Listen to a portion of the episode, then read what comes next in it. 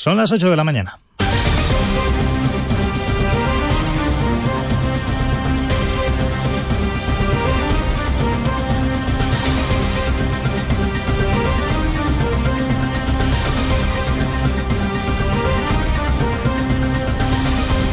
Señoras, señores? 8 en punto de la mañana, tiempo de noticias en Radio Castilla-La Mancha. Ya estamos vendimiando. Saben que ha comenzado la campaña más importante para la agricultura de Castilla-La Mancha, aunque no está generalizada. De hecho, el tiempo ha hecho que este año se retrase el arranque de la vendimia entre una y dos semanas. Este año las cifras, además, nos van a dejar un 20% menos de uva que la pasada campaña, pero de una calidad excelente. Lo decía José María Fresneda.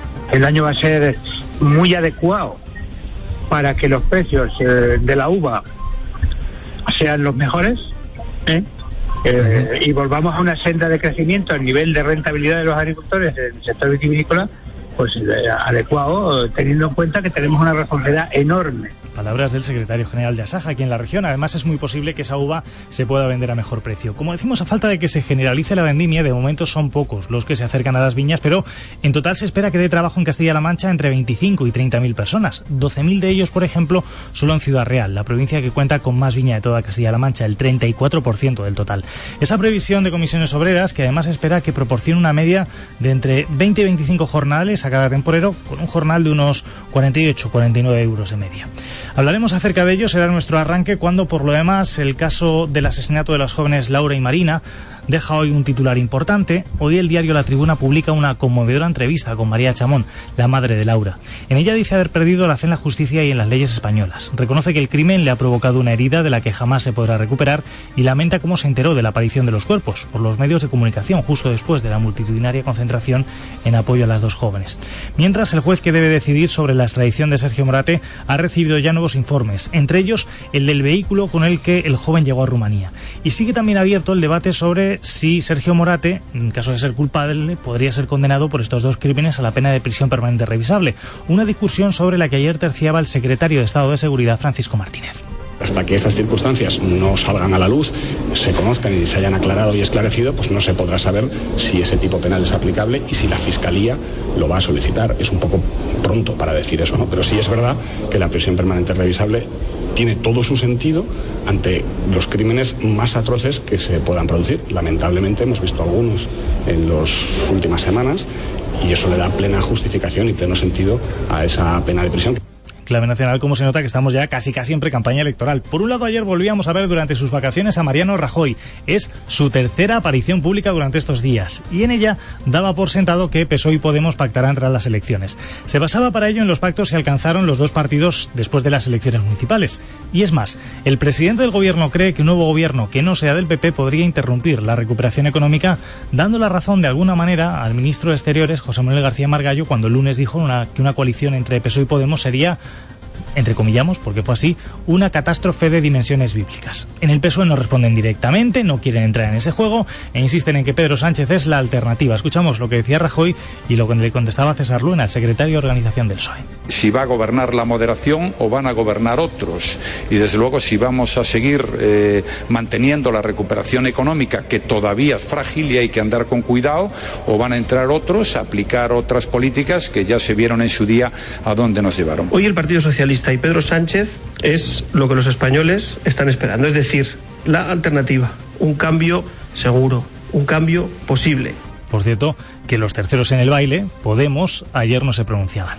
Más cosas, hoy se cumplen siete años del segundo accidente de aviación más grave ocurrido en España, el de Spanair que costó la vida a 154 personas. Vaya, motor.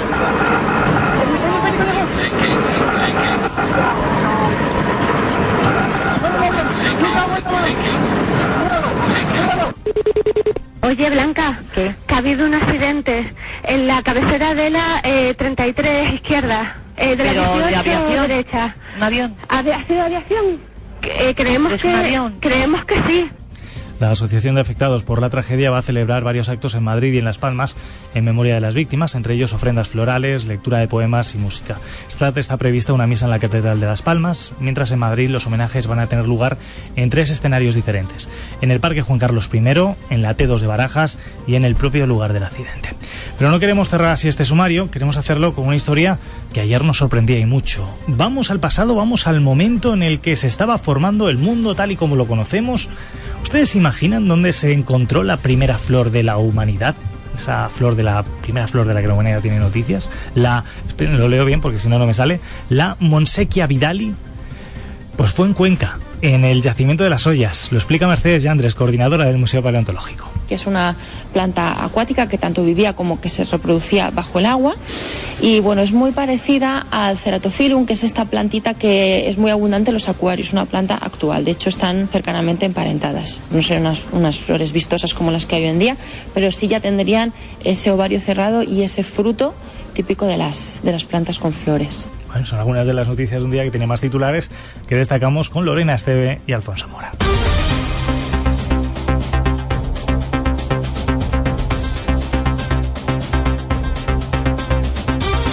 Golpe contra la pedofilia. La Policía Nacional ha detenido a 13 personas, una de ellas en Guadalajara, acusadas de intercambiar material pornográfico infantil en Internet. Uno de los arrestados es un británico catalogado como delincuente sexual de alto riesgo en Reino Unido, donde cumplió condena por abusos a menores. La operación continúa abierta. La Guardia Civil recupera en Alcázar de San Juan un ejemplar joven de águila imperial ibérica. Hay un detenido, el propietario quien tenía el animal retenido en un paraje de cinco casas atado a un bidón de agua. Está catalogado como especie en peligro de extinción. Se le acusa a este detenido de un delito contra la fauna y la flora. Sigue la lucha de los trabajadores del COGAS a la espera de reunirse mañana con el Ayuntamiento de Puerto Llano. Se acaba el tiempo, la dirección ya les ha comunicado que el próximo 1 de septiembre no van a volver a trabajar en la central.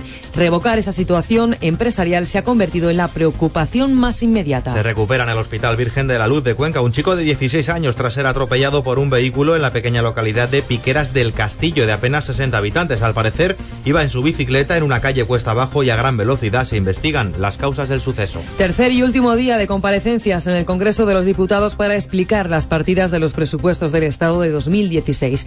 O será el turno de Sanidad, Educación, Cultura o Industria. Ayer conocíamos que la dotación para pensiones va a subir un 2% y que habrá un plan para parados de larga duración. Y en deportes, Alfonso. El Valencia encarrila su presencia en la fase de grupos de la Champions tras ganar ayer en la ida 3 a 1 al Mónaco. Pedro muy cerca de firmar por el Chelsea de Mourinho y en el Barça Piqué sancionado con cuatro partidos. Además recordemos que habrá liga en Navidad, el 31 de diciembre habrá dos partidos. En el Real Madrid presentado el Croata Kovacic se sigue esperando a De Gea y por la región el Albacete renueva a Portu y en el Toledo se entrena ya el delantero Snyder. Vamos a ver qué nos deja el tiempo. Aurora González, muy buenos días. Buenos días. Después de los chubascos y tormentas que han afectado a la provincia de Albacete a lo largo de la noche, hemos amanecido con temperaturas algo más altas que ayer en toda la comunidad y los termómetros van a seguir al alza. Las máximas suben ligeramente, hará calor moderado, con máximas en el oeste de la comunidad cercanas a los 35 grados e incluso puntualmente en el Valle del Tajo y del Guadiana se van a superar la barrera de los 35. En la mitad oriental también alcanzaremos los 33 grados.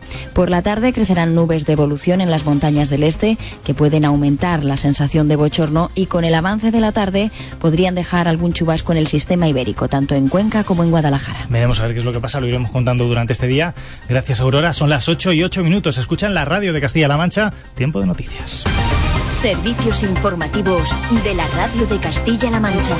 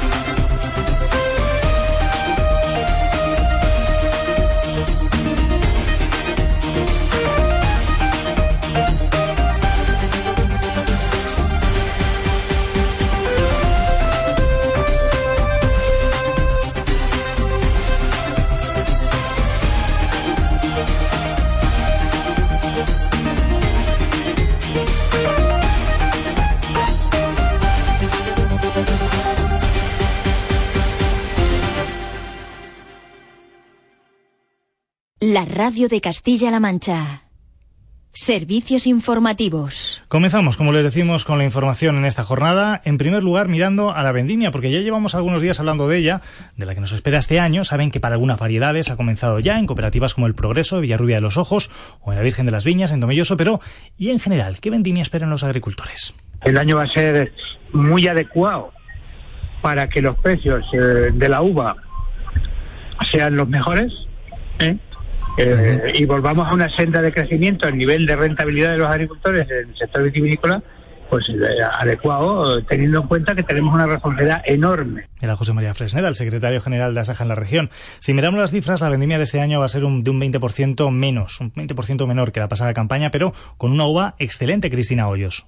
Los datos provisionales recopilados por Asaja Castilla-La Mancha apuntan a que la vendimia caerá este año en la región entre un 20 y un 25% respecto a la anterior campaña, un descenso que se traduciría en cerca de 3 millones de hectolitros menos.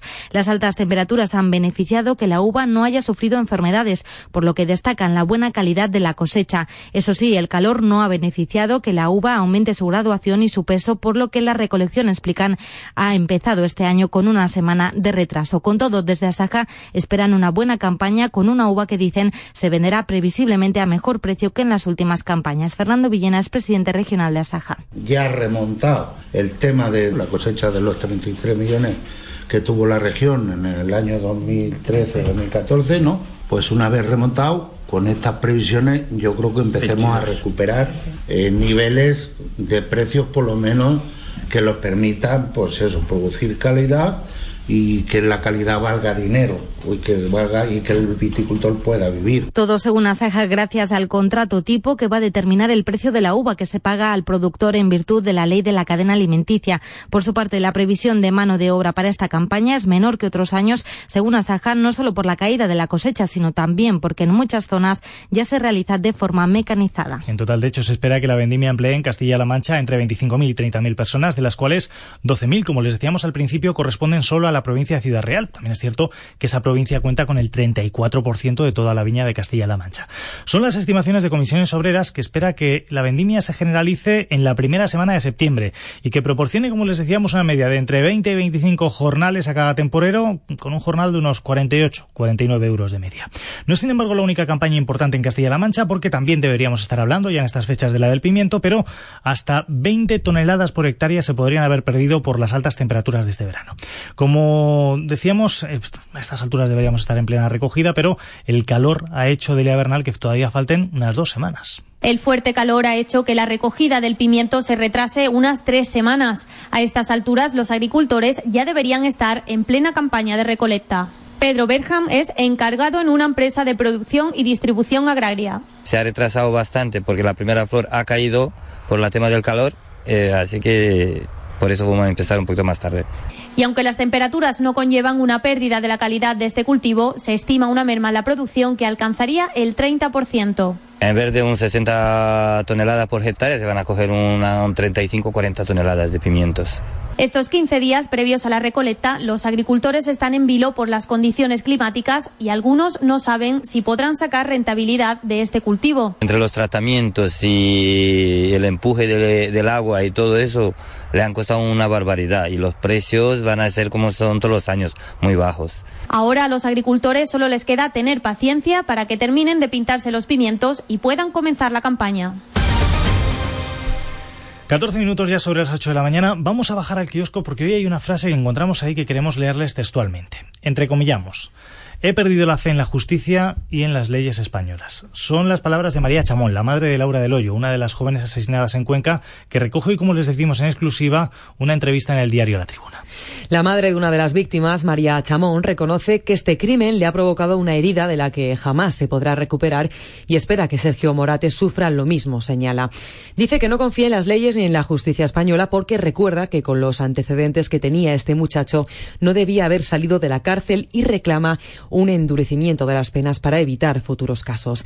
También lamenta la manera en la que se enteró de la aparición de los cuerpos por los medios de comunicación justo después de la multitudinaria concentración en apoyo a las jóvenes. Eso sí, quiere agradecer las innumerables muestras de apoyo que ha recibido y reconoce que Cuenca y España entera se ha volcado con ellos y por eso le da mil veces las gracias. Además, sus majestades los reyes le han trasladado su pésame y el propio padre Ángel, enviado del Papa, se ha acercado hasta su domicilio para conversar con la familia. El juez que debe decidir sobre la extradición de Sergio Onate ya ha recibido los últimos informes, nuevos informes, entre ellos el del vehículo con el que Sergio llegó a Rumanía, David Revenga. Solicitud que se suma a la orden internacional de captura y a la petición de extradición que estudiará el magistrado. Ha trascendido que Morate, antes de regresar a España, deberá declarar en el juzgado y es posible que se adelante la audiencia el día 28. Los trámites se están acelerando, como ha confirmado el delegado del Gobierno en Castilla-La Mancha, José Julián Gregorio. Lo más importante es que el, Gobierno español está, está eh, agilizando todos los trámites para la extradición del presunto autor de, este asesinato. De lo demás no podemos hablar porque está en, bajo secreto de sumario. No puedo dictaminar qué agentes van a ir a Rumanía. Solamente deciros que como existen estos protocolos de colaboración entre países miembros de la UE, pues se va, se va a efectuar a través de esos procesos de colaboración. Aunque el tribunal decida entregar a Morate, las autoridades españolas puede recurrir y se alargaría más días el proceso. Francisco Martínez, secretario de Estado de Seguridad. Hasta que estas circunstancias no salgan a la luz, se conozcan y se hayan aclarado y esclarecido, pues no se podrá saber si ese tipo penal es aplicable y si la Fiscalía lo va a solicitar. Es un poco pronto para decir eso, ¿no? Pero sí es verdad que la prisión permanente revisable tiene todo su sentido ante los crímenes más atroces que se puedan producir. Lamentablemente hemos visto algunos en los últimos semanas y eso le da plena justificación y pleno sentido a esa pena de prisión. Para saber más de este doble crimen en Cuenca, un equipo de la Policía Científica está en Bucarest y se espera que este jueves llegue a Timisoara. Gracias, David. Escuchábamos hace un momento al delegado del Gobierno. Seguramente van a recordar las dos agresiones de carácter neonazi de hace unos días en Toledo, un par de semanas. Ahora, 24 organizaciones presentaron ayer un escrito en la delegación de Gobierno en el que solicitan una actuación inmediata para parar este tipo de agresiones fascistas, tanto físicas como verbales, en la ciudad. José Julián Gregorio recordaba, sin embargo, que se actuó de inmediato. Que no voy a permitir que haya agresiones de tipo extremista, fascista, de ningún tipo. Dije que así es y así ha sido. Y fijaros que en aquel mismo momento se detuvo a la persona que hizo aquella última agresión.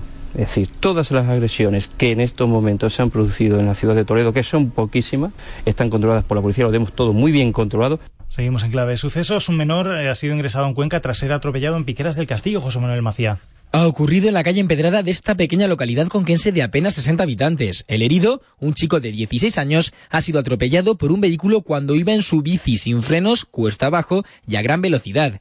El coche ha salido por una calle transversal, ha frenado pero no ha podido esquivarle. Hasta Piqueras del Castillo se ha desplazado la Guardia Civil, el médico de urgencias y una ambulancia que ha trasladado al herido hasta el Hospital Virgen de la Luz de Cuenca Capital, donde ahora se recupera de sus lesiones, ninguna de ellas de gravedad. Y esperemos que se recupere pronto. Por otra parte, una niña también ha sido evacuada junto a sus dos perros del interior de una vivienda a causa de un incendio que se había originado cerca de Almadén, Ciudad Real, Lorena. Sí, fueron los agentes de la Guardia Civil los que se percataron de una columna de, de humo por la zona del recinto minero de esta localidad. El fuego comenzó en las proximidades de una casa de campo que se encontraba en obras, pero un golpe de viento cambió el sentido de las llamas y se dirigió hacia un lugar de viviendas colindantes. Mientras desalojaban a varios vecinos, los agentes escucharon los gritos de una menor que se encontraba en el salón de la casa abrazada a sus dos perros.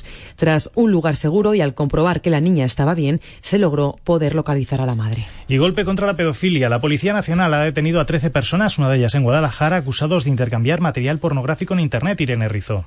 Entre los 13 arrestados se encuentra también un hombre británico catalogado como delincuente sexual de alto riesgo en Reino Unido, donde ya ha cumplido condena por abuso a menores. María Fernández es portavoz de la Policía Nacional. Las detenciones han sido en diferentes puntos de la geografía española, en diferentes provincias, entre ellas un detenido en la provincia de Guadalajara. El material se intercambiaba a través de las redes peer-to-peer, es decir, intercambios de archivos en Internet que además tenían un contenido de extrema dureza se intercambiaban material eh, pornográfico infantil de extrema dureza ya que consistían en agresiones sexuales a menores de muy corta edad. La operación policial continúa abierta. La operación está abierta porque se está analizando toda la información.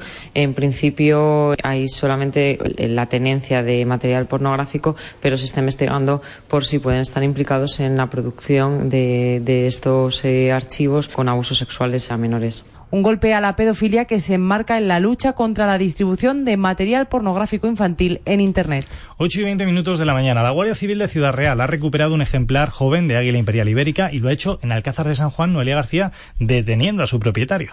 Los agentes del Seprona iniciaron una investigación al tener conocimiento de que el animal catalogado como especie en peligro de extinción podría estar retenido en un paraje de cinco casas cerca de Alcázar de San Juan. El Seprona se presentó en el lugar donde encontró al águila atado a un bidón de agua. Así lo ha explicado Daniel Martín Consuegra, portavoz de la Guardia Civil en Ciudad Real. Efectivos del Seprona de Socollamos se personaron en una casa rural del paraje Espejo, hallando atada en un bidón de agua a un joven ejemplar de águila imperial ibérica que según los servicios veterinarios que acompañaban a los efectivos, dictaminaron que tendría unos 60 o 70 días y no había volado nunca. Su propietario de 28 años y vecino de la localidad ha sido detenido como presunto autor de delito contra la fauna y la flora por posesión ilegal de un ejemplar de ave rapaz salvaje en peligro de extinción.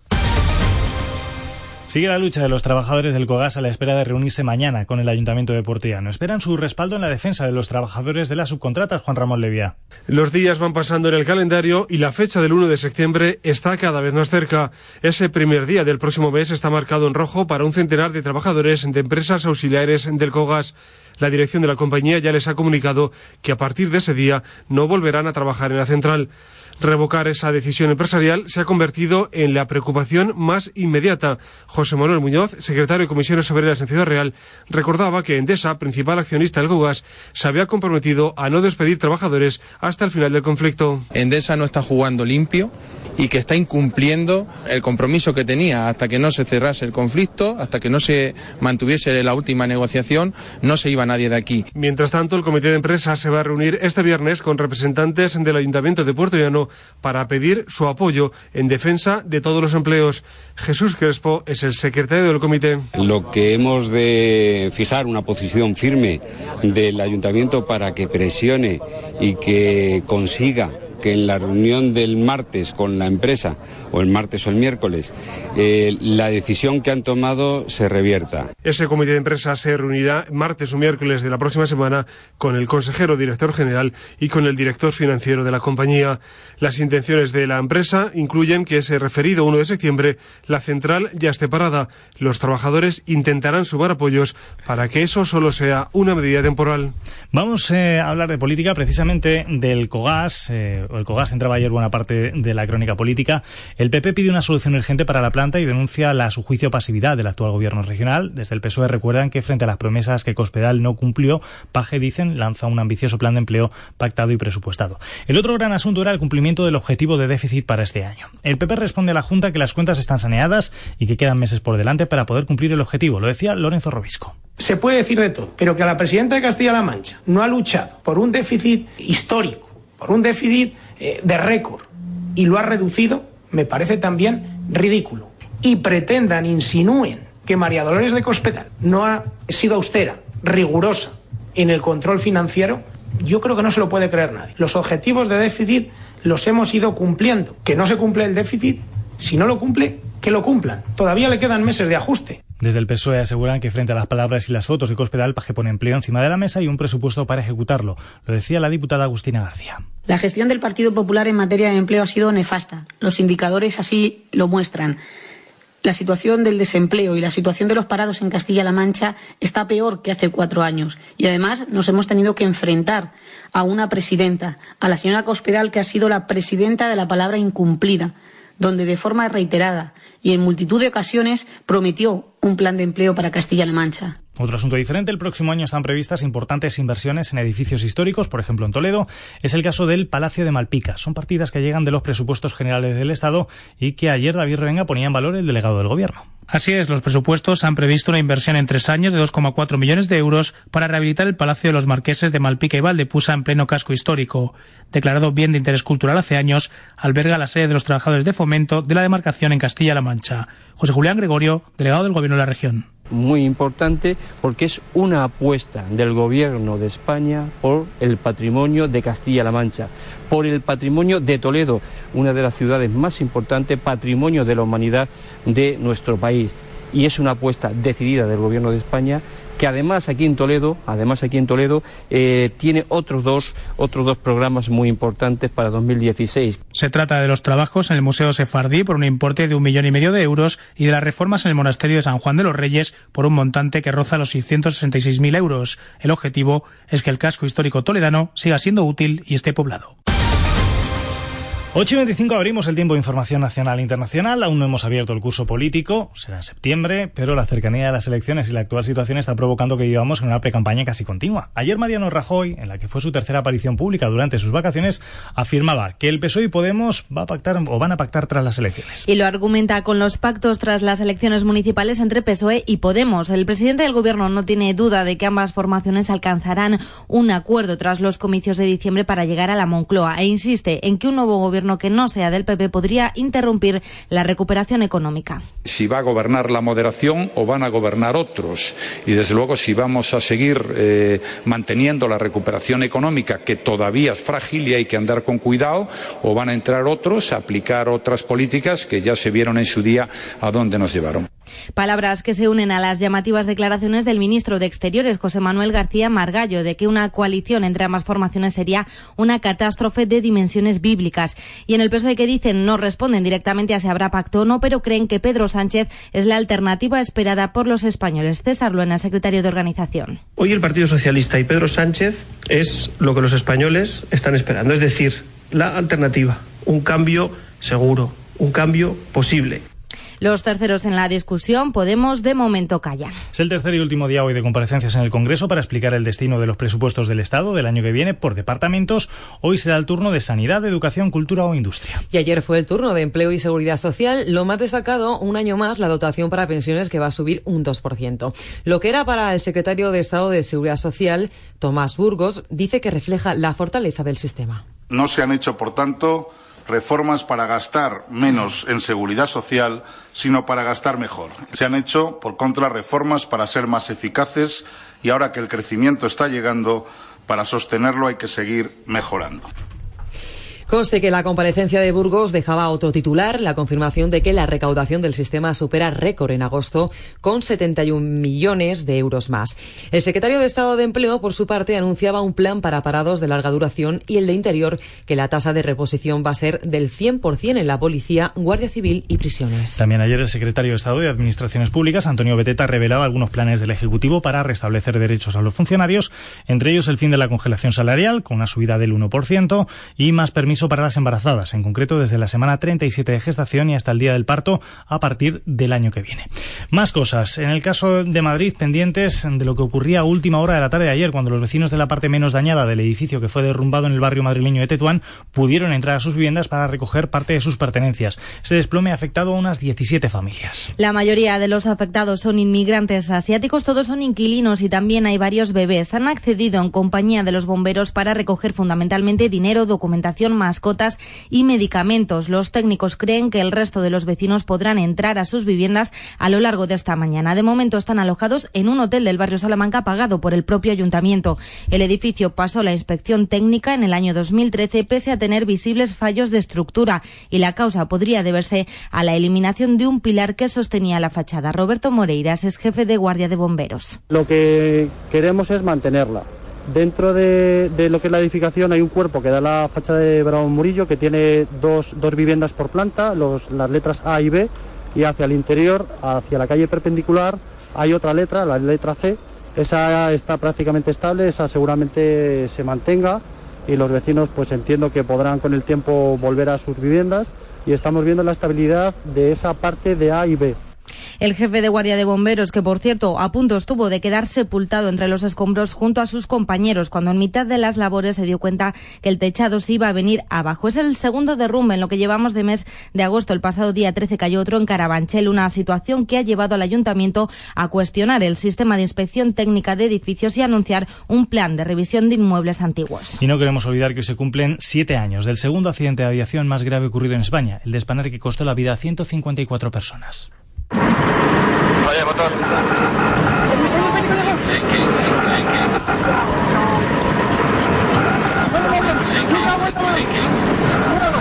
La Asociación de Afectados va a celebrar varios actos en Madrid y Las Palmas en memoria de las víctimas. Ocho y media de la mañana.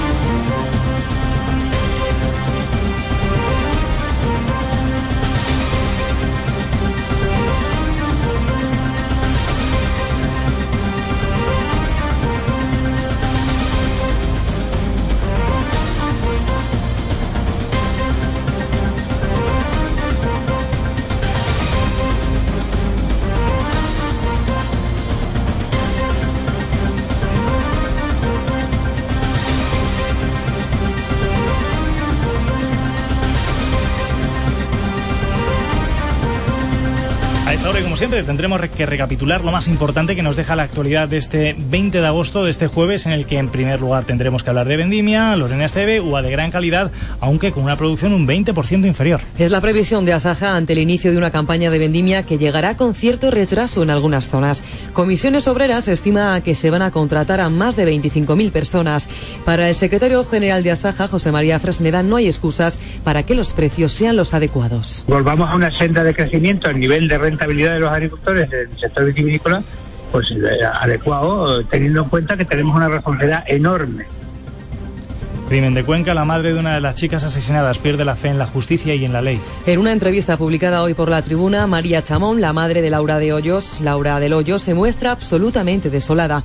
No entiende cómo el presunto asesino pudo haber salido de la cárcel con sus antecedentes. Pide un endurecimiento de las leyes.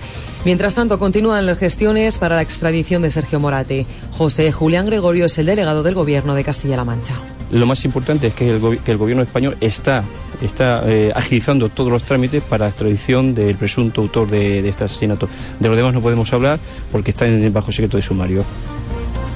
Golpe contra la pedofilia, detenidas 13 personas por intercambiar material pornográfico en Internet. Uno de los arrestos se produjo en Guadalajara. Entre los detenidos hay un hombre británico catalogado como delincuente sexual de alto riesgo. María Fernández, portavoz de la Policía Nacional. Se intercambiaban material eh, pornográfico infantil de extrema dureza ya que consistía en agresiones sexuales a menores de muy corta edad. Detenido en Alcázar el propietario de un águila imperial ibérica. Los agentes del Seprona lo arrestaron al tener conocimiento de que el animal, catalogado como especie en peligro de extinción, podría estar retenido en un paraje de cinco casas. Localizaron al animal atado a un bidón de agua. Daniel Martín, consuegra, es portavoz de la Guardia Civil. Efectivos del Seprona de Socollamos se personaron en una casa rural del paraje Espejo, hallando atada en un bidón de agua a un joven ejemplar de águila imperial ibérica que según los servicios veterinarios que acompañaban a los efectivos, dictaminaron que tendría unos 60 o 70 días y no había volado nunca. Hablamos del COGAS, los trabajadores siguen luchando contra el cierre de la empresa. Mañana se reúnen con el Ayuntamiento de Puerto Llano. La dirección ya les ha comunicado que el próximo 1 de septiembre no van a volver a trabajar en la central. Revocar esa decisión empresarial se ha convertido en la preocupación más inmediata. Jesús Crespo, de Comisiones Obreras. Lo que hemos de fijar una posición firme del Ayuntamiento para que presione y que consiga que en la reunión del martes con la empresa, o el martes o el miércoles, eh, la decisión que han tomado se revierta. En Crónica Política, Rajoy no duda de que habrá pacto PSOE-Podemos. El presidente advierte que ambas formaciones alcanzarán acuerdos para llegar a la Moncloa tras las elecciones generales.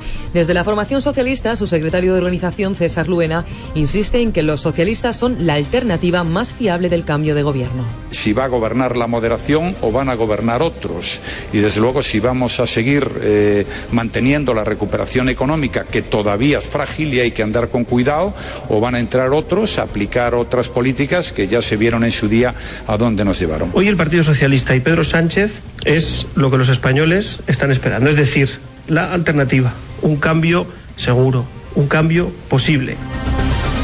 Se cumplen siete años del trágico accidente de Spanair. Habrá actos de recuerdo en Madrid y en Canarias para las 154 víctimas del accidente aéreo de Spanair. Trece de ellas tenían relación con Castilla-La Mancha. Las familias siguen litigando por unas indemnizaciones justas tras aquel terrible suceso. Oye, Blanca, ¿Qué? que ha habido un accidente en la cabecera de la 33 eh, izquierda. Eh, de la Pero, ¿de aviación? derecha. ¿Un avión? ¿Aviación? aviación?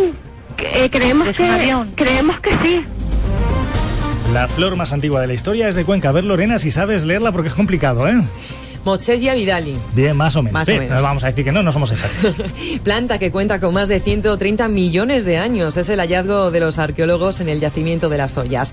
Mercedes Yandrés es la coordinadora del Museo Paleontológico. Seguro que lo dice bien.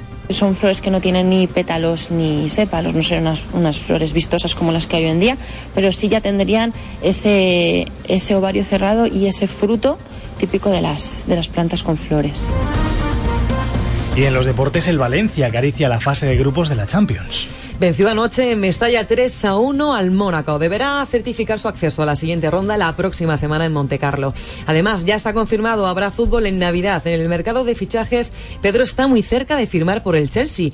En fútbol regional, el Albacete renueva a Portu y en tenis habrá duelo entre Nadal y Feliciano López en octavos de Cincinnati. Bueno, nos quedamos con ello y el tiempo de este jueves, excepto por las lluvias en algunos puntos, pues sigue siendo bastante parecido al que teníamos ayer. Aurora González, muy buenos días. Buenos días. Después de los chaparrones de las últimas horas en la provincia de Albacete, hoy hemos amanecido con temperaturas algo más altas que ayer en toda la comunidad y los termómetros van a seguir al alza. Las máximas suben ligeramente, hará calor moderado, con máximas en el oeste de la comunidad cercanas a los 35 grados y a los 33 en la mitad oriental. Por la tarde crecerán nubes de evolución en las montañas del este que pueden aumentar la sensación de bochorno y con el avance de la tarde podrían dejar algún chubasco en el sistema ibérico, tanto en Cuenca como en Guadalajara. Nos quedamos con ello, Aurora. Veremos qué pasa durante toda esta jornada. Se lo iremos contando aquí en Radio Castilla-La Mancha, 8.36 minutos de la mañana. Servicios informativos de la Radio de Castilla-La Mancha.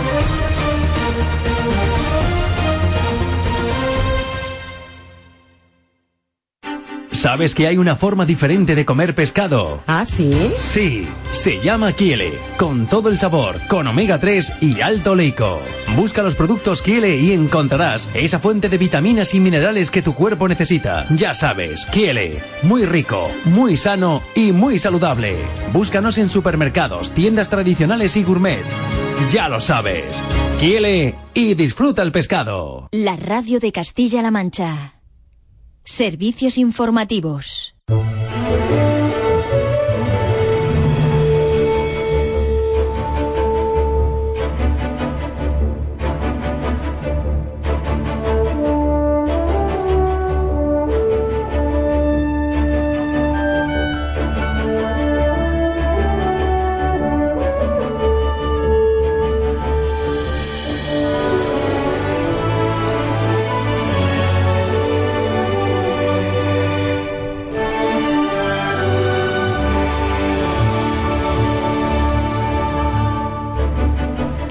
Ya tengo los periódicos encima de la mesa. Alfonso Mora ha bajado, ha bajado por ellos al kiosco. ¿Qué tal, Javier? Alfonso, buenos días. Hoy los tienes todos, ¿eh? Sí, hoy viene todo, hoy viene todo. Ahí hemos comprado, había dinero, había dinero. ¿Qué es lo que, lo que cuentan los diarios Oye, regionales? vamos con la prensa regional. Vamos a dar la enhorabuena a los compañeros de, de la tribuna de Cuenca, que hoy traen en portada en todas las cabeceras de la tribuna, pero en concreto eh, comenzamos con la de Cuenca porque traen eh, una exclusiva, una entrevista eh, con la madre de una de las chicas fallecidas en este terrible crimen de Cuenca, que eh, bueno que nos tiene a todos absolutamente conmocionados en, en este verano eh, tan triste con el asesinato de, de estas dos chicas en Cuenca. Con sus antecedentes no debería haber salido de la cárcel todavía. Es el titular a cinco columnas. Dice que Interior dará prioridad con todos los medios a su alcance a la extradición del presunto autor de los asesinatos de estas dos jóvenes de Cuenca y recoge las palabras de, de María Chamón, que es la madre de Laura. Reclama un endurecimiento de las penas para evitar que se vuelva a repetir casos como el de Sergio Morate. Expresa su profundo dolor, como no puede ser de otra manera, y agradece las inmensas muestras de cariño que han recibido. Desea al autor del crimen, y aquí abren comillas, que sufra lo mismo que yo y la madre que Marina. Y es que al final las familias no pueden evitar el dolor, ¿no? Aunque sean, parezcan palabras muy duras, es casi lógico, siguen en estado de shock. Absolutamente. Por ejemplo, la tribuna eh, de Toledo también eh, traen en portada esa entrevista, cinco columnas también, y en, otro, en otra parte de, de las declaraciones de, de la madre de Laura, he perdido la fe en la justicia y en las leyes españolas. María Chamón, madre de Laura del Hoyo, una de las jóvenes asesinadas en Cuenca, se queja de que Morate hubiera salido de la cárcel a pesar de sus antecedentes. Son, como decimos, eh, es la, la noticia de portada que trae el diario La Tribuna. Vamos a completar otros asuntos, por ejemplo, en Cuenca, competición de altura es la foto de portada para el concurso hípico nacional que se eh, celebra ya su sexta, su 60 edición con tres pruebas nocturnas y con una exhibición canina como grandes novedades y con un récord de participación. En la tribuna de Toledo, la foto de portada, sin embargo, es para Recas, que defiende su multiculturalidad con los habitantes y los inmigrantes, con la convivencia allí, es absolutamente pacífica y buena en este municipio eh, toledano. Y también hay un hueco en la portada para la noticia eh, que venimos contando también aquí en Radio Castilla-La Mancha. Asaja vaticina una vendimia de calidad y un 25% más reducida. Saltamos a la provincia de Albacete. La tribuna de Albacete trae en portada otra entrevista, otra entrevista con la consejera Aurelia Sánchez, una entrevista también en la tribuna. Adelanta que la dependencia tendrá prioridad presupuestaria y recoge las declaraciones de la consejera de Bienestar Social. No podemos dejar de escuchar y atender a las personas en cada cosa que les ocurra. El titular eh, principal de este rotativo, sin embargo, tiene que ver con la educación. Los beneficiarios de ayudas para libros y material se duplican, pero baja, eso sí, la cuantía. También por educación apuesta el diario Lanza hoy en su portada. 4.000 niños de primaria de Ciudad Real se van a beneficiar de la gratuidad de libros. El alumno debe estar matriculado en cuarto y en sexto de primaria y primero y tercero de la ESO y la renta per cápita no puede superar los 4.250 euros. La foto de portada en clave municipal, un mes más sin tráfico por la calle Toledo, allí continúan las obras en Ciudad Real y también en portada vemos una foto, el Seprona recupera, también lo hemos contado aquí en el informativo, el Seprona recupera un águila imperial y detiene a la persona que la tenía cautiva. En esta provincia, la tribuna de Ciudad Real cerca de la mitad de los contratos en la restauración duran una semana o menos. Los sindicatos aseguran que la recuperación del empleo se apoya en la precariedad. Y la foto de portada para la feria, triunfos hasta el último día, Andy Cartagena y Leonardo Hernández salen en hombros en la corrida que cerró una, una feria que rozó el pleno en las puertas grandes. ¿Y qué nos queda, Javi? Pues la tribuna, el, el diario ABC, el diario ABC en sus páginas dedicadas a Toledo, nuevo impulso al patrimonio histórico-artístico toledano, el Palacio de Malpica recibirá 2,4 millones de euros para su rehabilitación. Un titular además que también hemos adelantado nosotros, importantes en lugar de dudas, porque no deja de ser uno de los emplazamientos a tener en cuenta en la provincia. En los nacionales, ¿con qué nos quedamos? ¿Cuál sería el titular más llamativo de los que tenemos? Porque me da la sensación de que los diarios vienen de lunes. ¿eh? Efectivamente, cada periódico eh, va por, por su lado, por, como lo que decimos decir, y eso es buena noticia también, oye, porque en fin, hay que, tiene que haber variedad. Por ejemplo, el diario El Mundo, Ciudadanos plantea suprimir el Constitucional por su politización. Propone que el Tribunal Supremo sea el máximo órgano judicial, como sucede en Estados Unidos. Defiende que a los miembros del Consejo General del Poder Judicial los elijan los jueces. La foto de portada es para el presidente del Gobierno, para Mariano Rajoy, de Cañas en Orense, dice el pie de foto del diario El Mundo. Ayer estuvo el presidente del gobierno en Galicia visitando las obras del AVE. Diario ABC, la oposición al chavismo desde la cárcel. Estamos en el lado correcto de la historia. Sale a la luz un vídeo con las conversaciones entre Leopoldo López y Daniel Ceballos en prisión, donde Maduro quiere enviar también a los responsables de tres medios opositores. En la página 2 del diario ABC, mm, bueno, es noticia deportiva, pero es noticia de portada también primera noche vieja con fútbol en 25 años para ayudar a la selección. Nos vamos a tomar las uvas, Javi, viendo fútbol. Bueno, eh, más o menos. Los partidos serán a las 4 de la tarde. Sí, pero es verdad el día 31, es llamativo que sea el día 31. El día 30, el curso de la jornada, y el, el día 31 habrá un par de partidos. Uno de ellos es un derby, con lo cual los jugadores podrán jugar a las 4, a las 7 estar en casa. O sea que no, no, hay, no hay demasiado problema. Bueno, me gusta, me gusta que lo, lo desdramatices. Sí, hombre, al final. Eh, oye, aparte que también son las uvas, y creo que se llevan una pasta ¿eh? por jugar el día de noche. Efectivamente, bueno, y que también, oye, que ganan mucho dinero, son profesionales y que también es una época buena, ¿no? Para que los niños puedan ir al, al fútbol con sus padres decir, en Inglaterra es algo muy, muy común, el Boxing Day, en fin. Bueno, en otros países eh, así se hace y España de momento este año, con la excusa de la Eurocopa, habrá fútbol en. Por cierto, en a veces trae una historia que voy a dejar para el final porque me parece llamativo que lo lleven en la página 2 del mundo. Me parece muy. Bueno, pues la dejamos para la sorpresa. Venga, lo cerramos un poquito. Venga, la razón. Portada. Roma lamenta la utilización de la imagen del Papa con fines políticos. Discrepa de la campaña de Cristianos por la Independencia de la ANC que pide el voto para más. Los soberanistas impulsan una web para que los sacerdotes se adhieran a la secesión ante el 27S. Eh, más cosas del diario La Razón, por ejemplo, en portada, las funcionarias embarazadas podrán pedir la baja a partir de la semana 37 y eh, en portada, en la imagen, vemos a dos asistentes del festival eh, en un descanso, el Festival de Valencia, rectifica por la presión e invita al nuevo al músico, de nuevo al músico. Y es que ha habido cierta polémica, Javier, el festival que vetó al judío Mati Sayú permite actuar a un violador, homófobos y sanadores. Eso dice en la portada del diario La Razón. Y acabo con el país. Los tentáculos de la red púnica se extendían a 12 grandes ciudades. El juez pide datos sobre contratos públicos a la trama corrupta. Además, en clave internacional nos cuenta el periódico de Prisa que Merkel sufre la mayor rebelión en sus filas por el rescate griego. El Parlamento de Alemania aprueba las ayudas por una amplia mayoría, pero atención a esta noticia, 83 diputados de la CDU la rechazan o se ausentan. Veremos. Ayer, por si cierto, dio es- muchísimo que hablar esa votación en los diarios internacionales. Sí, no porque es las primeras grietas dentro de- del, del partido A de Merkel, que no le tose Merkel, nadie, además. Efectivamente, efectivamente. por Dios. Dentro del partido de Angela Merkel. Y lo que yo te decía, lo que me sorprende es que, viendo así de lejos, dime que no es verdad que hablan del nacimiento del hijo de Fran Rivera en el ABC. ABC Verano, Lourdes Montes da a luz en Sevilla. La llegada de Carmen pone fin a 10 días de angustia tras la acogida mm, grave de su padre, Fran Rivera. Buenas noticias para la familia Rivera. Bueno, no vamos a decir que no, nos padre Fran de Rivera, que- esperemos que se recupere. Y ya está, y que pueda disfrutar de Carmen su esté pequeño, bien y que sí. Lourdes también esté bien. Así que nada, sea como sea. Me, me- me sigue llamando la Hay atención. hueco el para todo, hay hueco para todo. Bueno, no, va- no discutamos. 8.45 de la mañana, Alfonso, Hasta gracias. Hasta luego, nosotros seguimos, 8.45.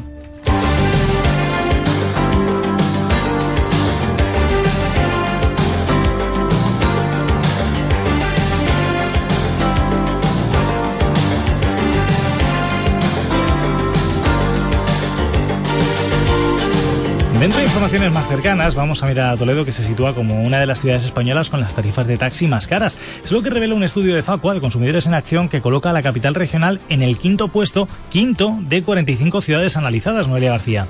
Toledo es una de las ciudades con los taxis más caros, solo por detrás de Tarragona, San Sebastián, Girona y Pamplona. En su estudio, Facu ha analizado los precios de los recorridos por el día, por la noche y por las noches de los fines de semana o festivos y ha clasificado a Toledo en el quinto puesto por delante de ciudades como Madrid y Barcelona. Paco Ferrer, presidente de Facu en Castilla-La Mancha, ha apuntado algunas de las razones de estos precios. a veces las razones pues tienen que ver pues con que la ciudad de Toledo pues no es una ciudad diríamos como Albacete que es llana sino que tiene cuestas entonces los coches eh, consumen más combustibles.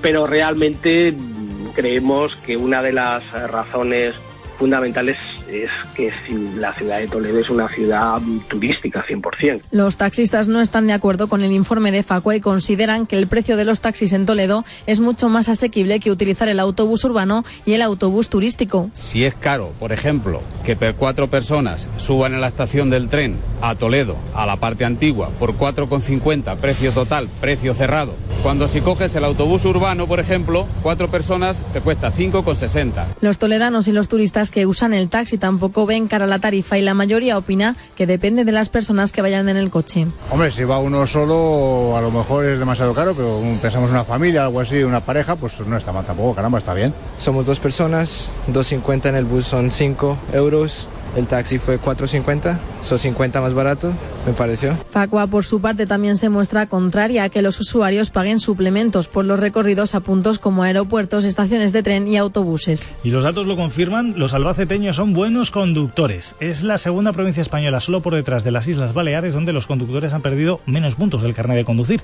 Tan solo 6.000 albaceteños, Daniel Marrón, han sido sancionados en alguna ocasión por pérdida de puntos. Somos la provincia peninsular que mejor conduce y es que según la DGT solo un 3% de los conductores albaceteños ha perdido algún punto desde que se puso en marcha este sistema.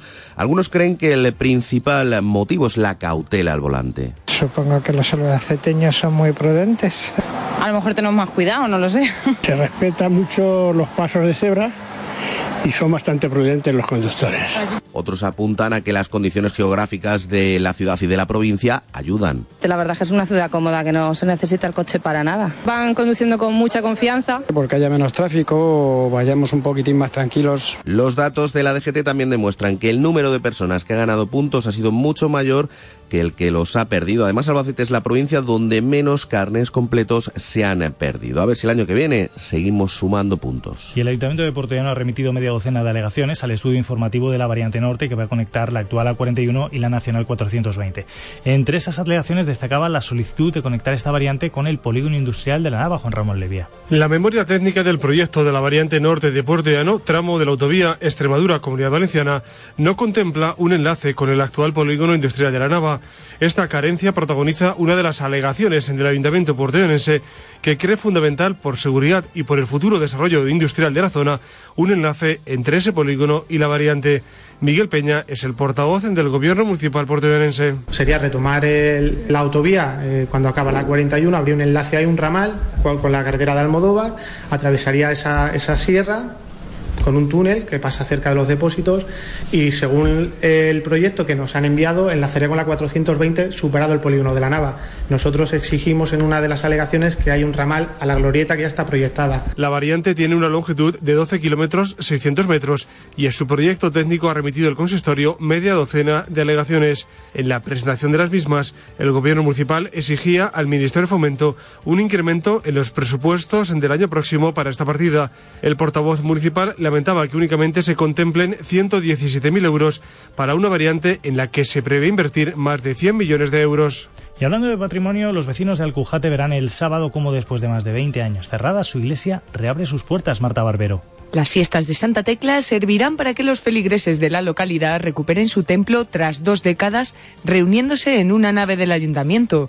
Los vecinos de esta pequeña localidad conquense llevan esperando desde 1995 a que su iglesia del siglo XVI vuelva a abrir sus puertas, que se cerraron por la acumulación de obras y reparaciones que requería. Los problemas administrativos y la falta de presupuesto han ido retardando su rehabilitación. Este sábado, día grande de las fiestas, la imagen de Santa Tecla Virgen y Mártir recorrerá las calles de Alcujate para llegar al renovado templo donde el obispo de la diócesis de Cuenca, José María Yanguas Sanz, procederá a la inauguración y apertura de las puertas de la iglesia parroquial.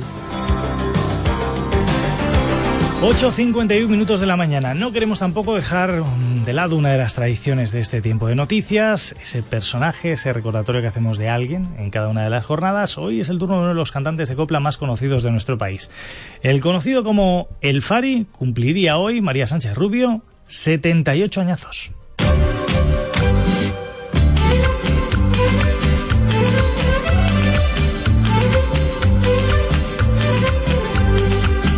José Luis Cantero, más conocido como El Fari, nació un 20 de agosto de 1937 en el barrio de Las Ventas, en Madrid, cerca de la Plaza de Toros. De niño solía faltar a la escuela. Se dice que prefería pasar el tiempo imitando a su cantante favorito, el coplero salmantino Rafael Farina, de quien tomó su nombre artístico.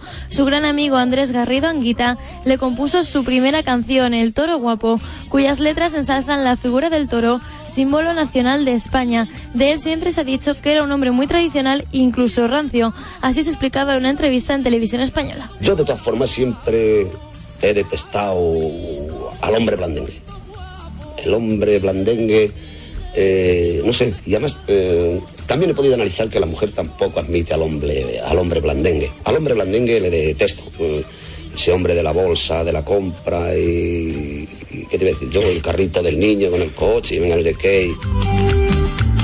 En los años 90 consiguió el éxito televisivo gracias a la serie Menudo es mi padre y hacia el fin de la década su carrera se vio impulsada gracias al director Santiago Seguro, cuyo personaje principal, Torrente, es un fuerte admirador del Fari. En enero de 2007 le diagnosticaron cáncer de pulmón, una enfermedad que no pudo superar y que finalmente le venció el 19 de junio de ese mismo año. De seguir vivo, hoy cumpliría 78 años. Y no lo. Ese toro bonito ya nació para cementar. Las vaquillas lo siguen, no lo dejan descansar. Y además de bravura tiene pinta de Don Juan. Vaya torito, hay torito guapo. Tiene botines y no va descalzo. Vaya torito. Dos cosas, el Fari es grande, excepto cuando decía determinadas cosas. Vamos con deportes. Deportes en la radio de Castilla-La Mancha. Que imaginamos, Alfonso, que al Fari le gustaría la Champions. Seguro, y el fútbol, claro. Damos por sentado eso. Hoy tenemos que hablar de la Champions. Sí, hay que hablar de la Champions, efectivamente. El Valencia, que está a un pasito de unirse al Barcelona, al Real Madrid, al Sevilla y al Atlético de Madrid en la fase de grupos de la Liga de Campeones. Es decir, estamos muy cerca de tener cinco equipos españoles en la máxima competición europea. Ayer ganó 3 a 1 en Mestalla al Mónaco en la previa de la Champions y tendrá que certificar el pase a la siguiente ronda la próxima semana. Rodrigo, Parejo y Fegulí anotaron los goles valencianistas en medio, mm, la verdad, de un en Mestalla. Hoy, Javi, tenemos más fútbol.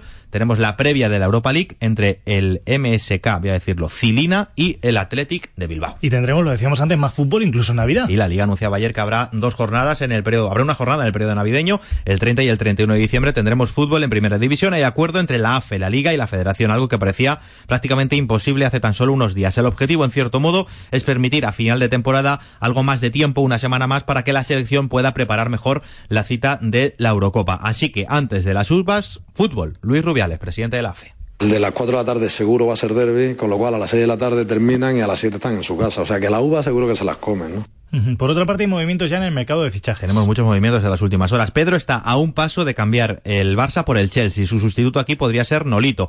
En el Real Madrid de ayer era presentado el mediocentro Mateo Kovacic, croata, viene para competir y quizá para sustituir a su compatriota Luka Modric en el Bernabéu.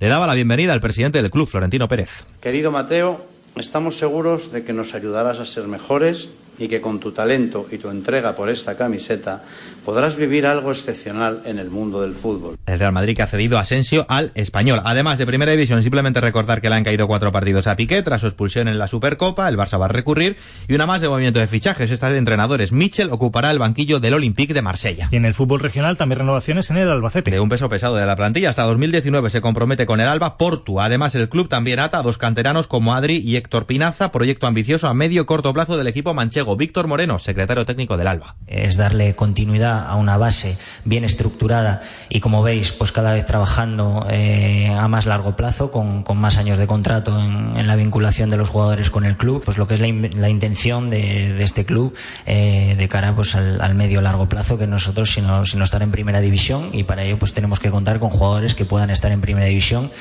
pero que en este caso pues nos ayuden a llevar al, al, conjunto desde segunda a esa categoría. Ojalá esté el Alba en primera división muy prontito. Bajamos un escalón, ya entrena con el Toledo el delantero Snyder, la plantilla eso sí no está cerrada y si hay algo interesante en el mercado, pues no se le cierra la puerta. Onésimo. Si nos surge el último día y podemos, si entra dentro de nuestro, de nuestro planning económico, lo haremos. Si no, esperaremos incluso al mercado de, eh, de diciembre, pero no, no, vamos a hacer un fichaje solo por número, vamos a hacer un, eh, digamos, por cantidad, vamos a hacer un fichaje por calidad, porque veamos que realmente nos mejora lo que tenemos.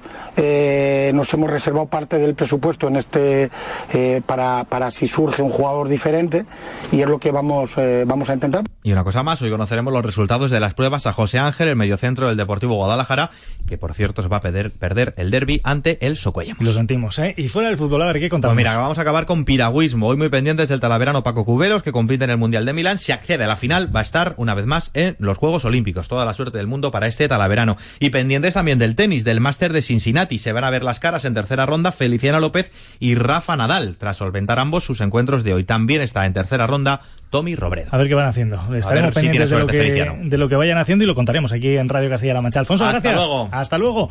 8.57, señoras, señores, se lo crean o no, tenemos que hablar de flores.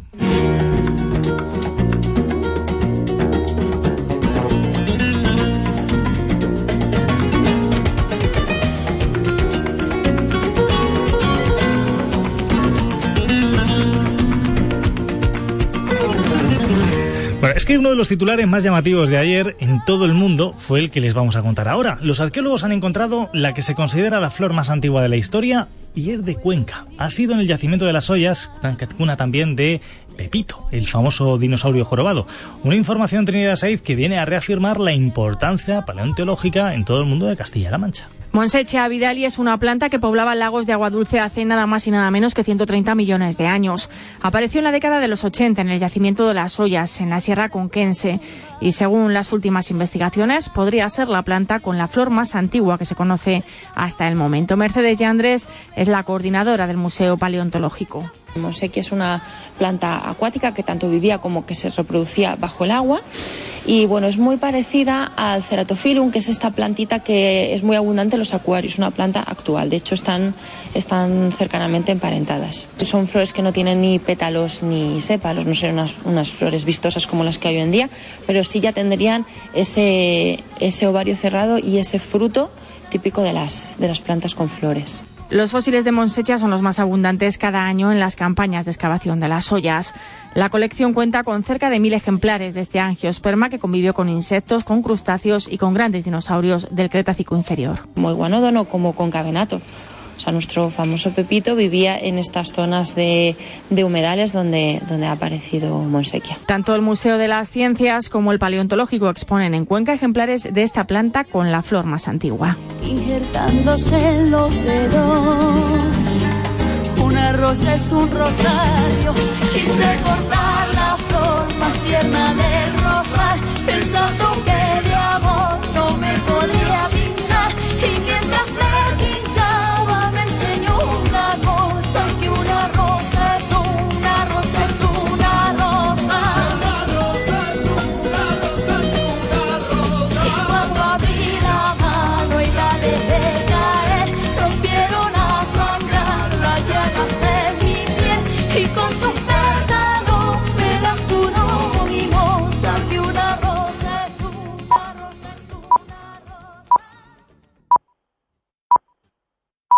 Llegamos a las